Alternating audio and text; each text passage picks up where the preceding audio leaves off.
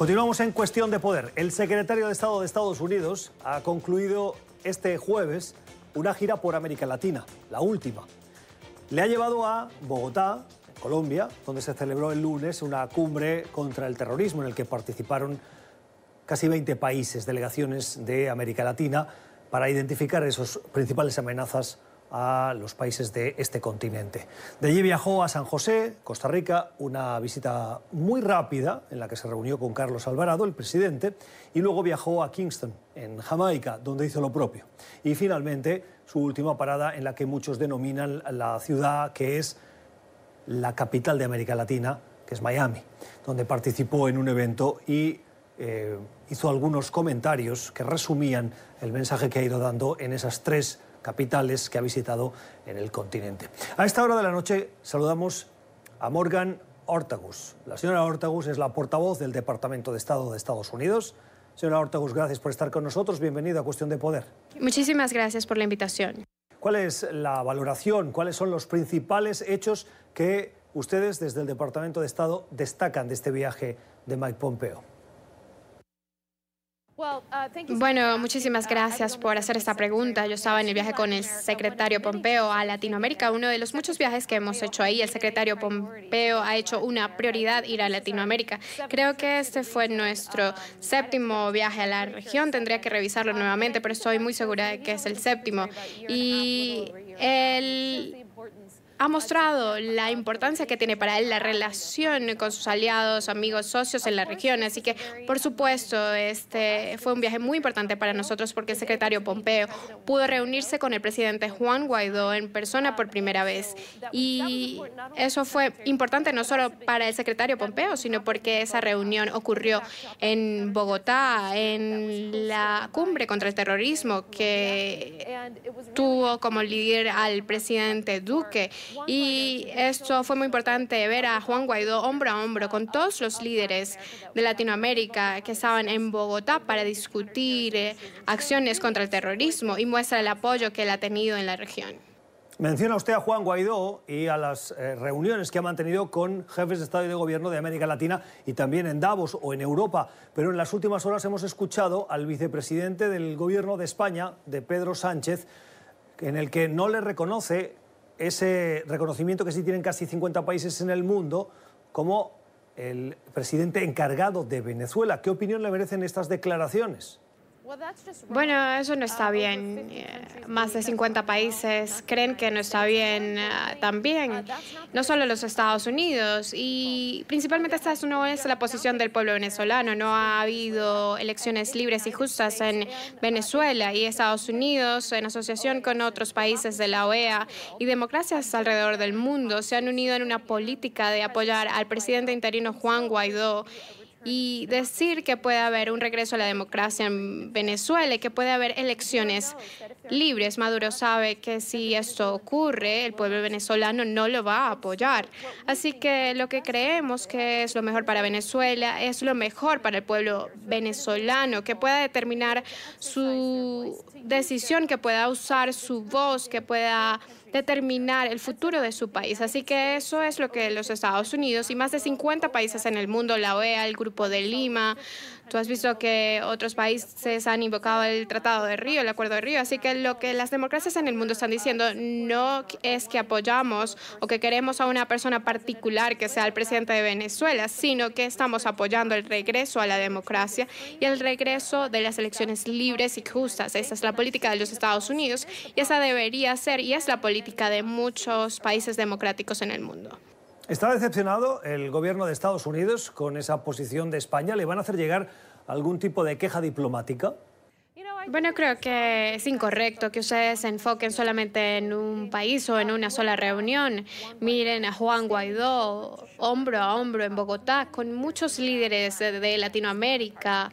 Miren las fotos de Juan Guaidó con Boris Johnson y los otros líderes con los que se ha reunido en Europa. Yo no entiendo la obsesión de los medios con enfocarse solamente en un país o una cosa, cuando está claro que Juan Guaidó tiene el apoyo del pueblo venezolano, tiene el apoyo de más de 50 países países en el mundo y tiene el apoyo de la OEA, del Grupo de Lima y podría continuar. Así que lo que debemos enfocarnos es en la política que todas las democracias deberían apoyar, que es el regreso de la democracia a Venezuela.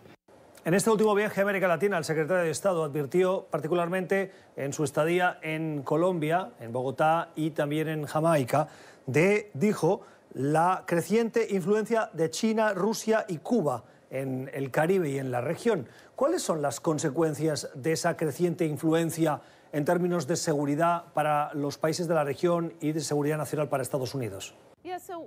Sí, una de las cosas que le preocupa mucho a la administración Trump es la soberanía para cada país. Y nosotros nunca estamos aquí para dar lecciones y decirle a los países qué camino deben escoger. El secretario Pompeo ha hablado abiertamente como en los Estados Unidos lo hicimos mal con Huawei por un largo tiempo. Tuvimos un trato con Huawei y algunos de nuestros sistemas en Estados Unidos. Así que, bueno, estamos un poco tarde en el juego, pero reconocemos esto y reconocemos que el camino que ha tomado el presidente Xi contra el Partido Comunista en China y lo que estamos advirtiendo a los países, no solo en Latinoamérica, sino específicamente eh, en nuestro viaje, lo que hemos estado advirtiendo a los países en el mundo es que cuando permites que redes 5G estén con regímenes autoritarios o permites que compañías como Huawei con en tu infraestructura. Estás permitiendo que mucha información privada sobre las personas de tu país, sobre tu infraestructura, tus caminos, eh, salga a la luz. Hemos visto esta iniciativa del cinturón y ruta de la seda, que no es más que una trampa.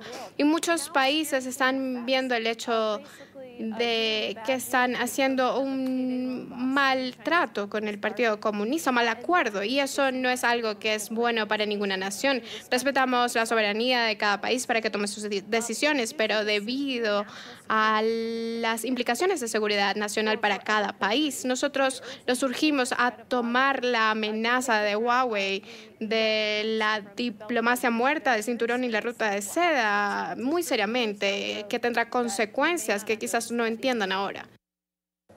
Hablando sobre cuestiones de seguridad, en las últimas horas nuestra cadena aliada de noticias RCN ha revelado que Estados Unidos ha detenido a tres ciudadanos de origen sirio a los que acusa de pertenecer a la organización terrorista Al-Qaeda de intentar entrar en Estados Unidos con pasaporte colombiano y la detención se produjo cuando estos ciudadanos intentaban obtener visas para el acceso a territorio estadounidense.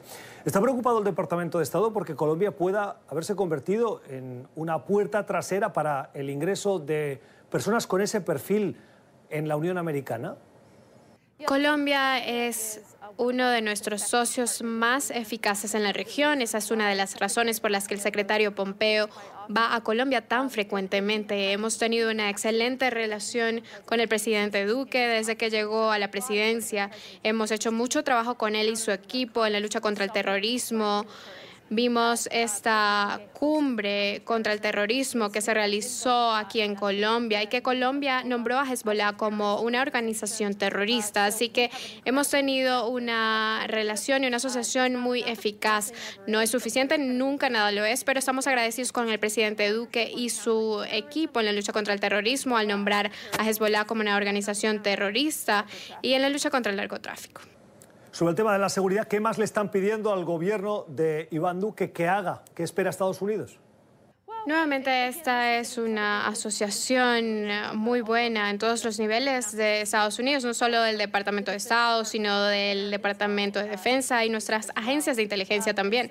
Así que así es como se ve una verdadera asociación en la región. Y nos gustaría replicar la relación que tenemos con el presidente Duque, con muchas otras naciones en la región.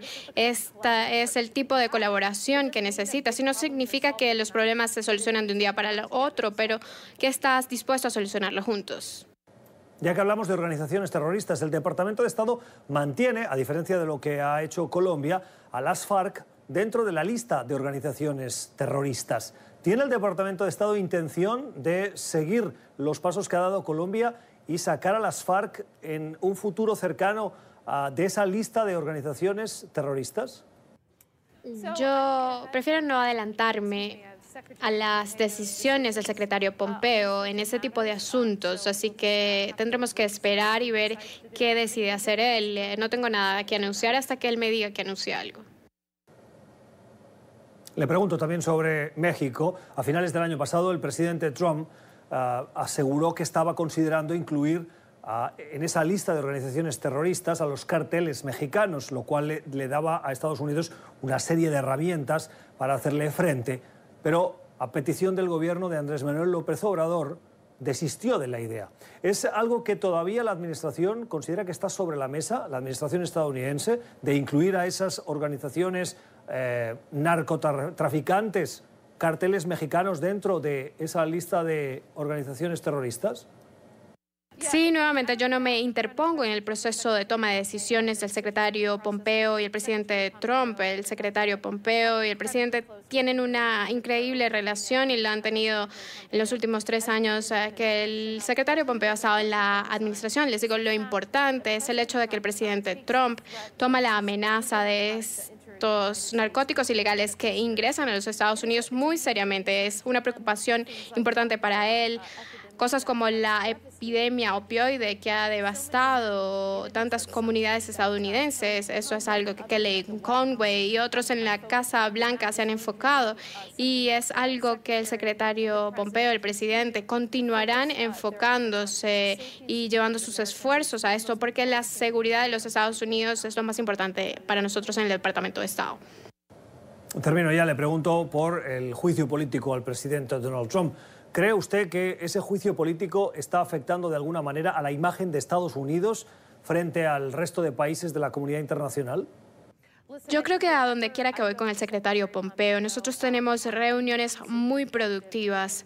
Nosotros estamos discutiendo un grupo de temas más amplios que son importantes en todo el mundo y creo que lo que los países se dan cuenta es que tenemos un presidente que defiende al país, que pone al pueblo estadounidense primero y que tiene políticas muy fuertes y muy duras. Es un nuevo día con el presidente Trump y su liderazgo en el mundo y estamos llamando a todas las naciones, naciones en la OTAN, a prestar más atención a nuestros aliados y socios, a levantarse contra la amenaza del Partido Comunista Chino, a nuestros amigos en Europa, a levantarse contra la agresión rusa y en Estados Unidos a mantenerse firmes contra en la lucha para recuperar la democracia en Venezuela. Así que nunca he estado con un presidente que defienda más los valores de Estados Unidos como lo hace este presidente. Es Morgan Ortagus, es la portavoz del Departamento de Estado de Estados Unidos hoy en Cuestión de Poder aquí en NTN 24. Señora Ortagus, muchas gracias. Feliz noche. Muchísimas gracias por la invitación. Los protagonistas de la noticia haciendo balance de ese viaje del secretario de Estado a tres países de la región latinoamericana y el Caribe y eh, haciendo un balance de los principales mensajes y de las principales noticias o cuestiones de actualidad hoy en América Latina.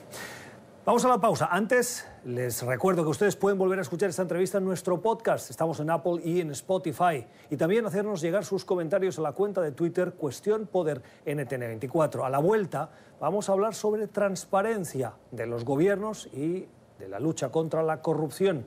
Ya regresamos.